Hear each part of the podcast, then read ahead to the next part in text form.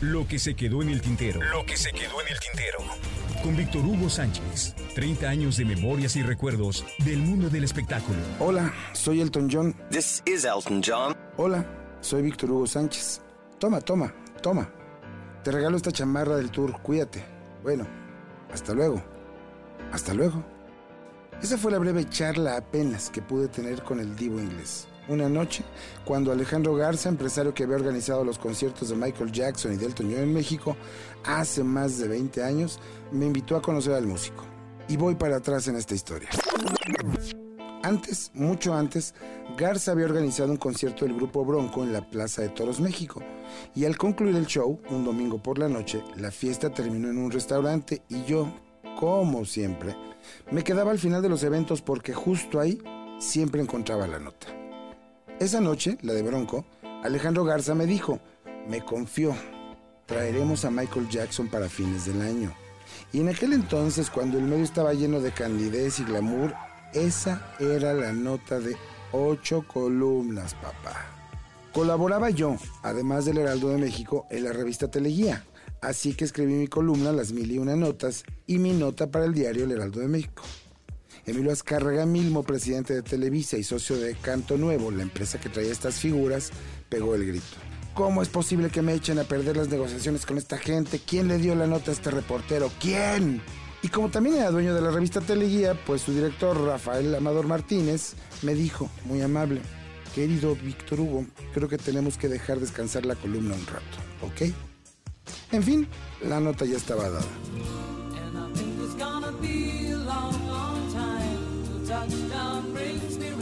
Pasaron los meses y en 1992 Elton John se presentaba por primera vez en México. Una locura. 100 mil boletos vendidos y un concierto inolvidable de locura. Yo, desvelado y fiestero que era, salí disparado del concierto a la redacción del Heraldo, donde me esperaban con un espacio en la primera plana de información general para escribir una breve crónica. Sí, en aquel entonces no había celulares y pretende pasar la nota de una caseta telefónica de monedas no era la mejor opción para asegurarme de la nota. Corrí con suerte. Encontré un taxi y salí volando del Estadio Azteca a la colonia de Doctores. Escribí en friega y sí, adivinaron, me regresé al Estadio Azteca. Pretendí escribir una crónica del lugar después del show y como traía un gafete de prensa, pues me dejaron entrar. Y así anduve caminando por los pasillos, recorriendo, tomando apuntes, cuando a lo lejos, en una carpa improvisada, vi a un señor sentado, solo, solo, muy solo, y era Alejandro Garza, que, alejado del bullicio y de la falsa sociedad, disfrutaba de un refresco y repasaba como yo el panorama. ¿Qué haces aquí, Víctor Hugo? Me regresé a Alejandro, quiero escribir una crónica del después, así que mucho me ayudaría si me das los números, los datos duros, cuánta gente, cuántos consumos.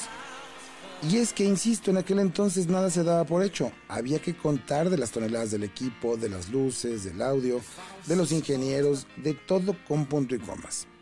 ¿Sabes? Me caes muy bien. Eres tan profesional, Víctor Hugo, que no le digas a nadie, te haré un regalo. Achis. ¿Un regalo? Sí, sí, sí, te lo has ganado.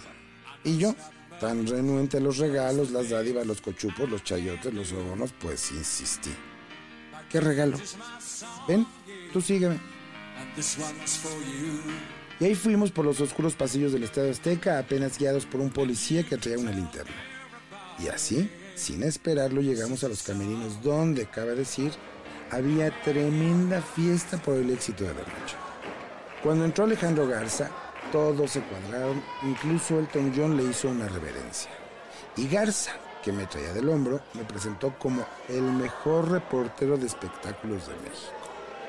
El mejor reportero de espectáculos. Lo demás, ya lo conté.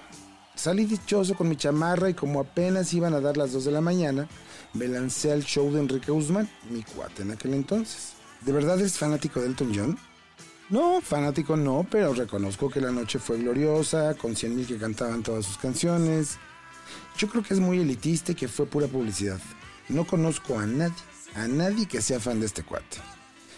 Y así, entre dimes y diretes en el camino de Guzmán, quien no creía del éxito de esa noche en el Azteca, me zampé unos whiskies, unos, unos bastantitos. Y entre eso y la novia, que era, a su vez, la manager de Enrique, ocurrió una verdadera tragedia.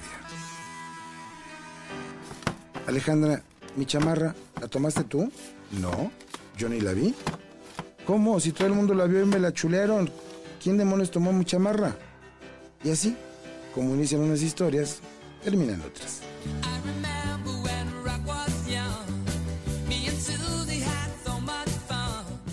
Yo terminé esa madrugada en mi casa, sin chamarra, sin novia y con un maldito coraje que, no más de pensarlo, aún me arruina el día.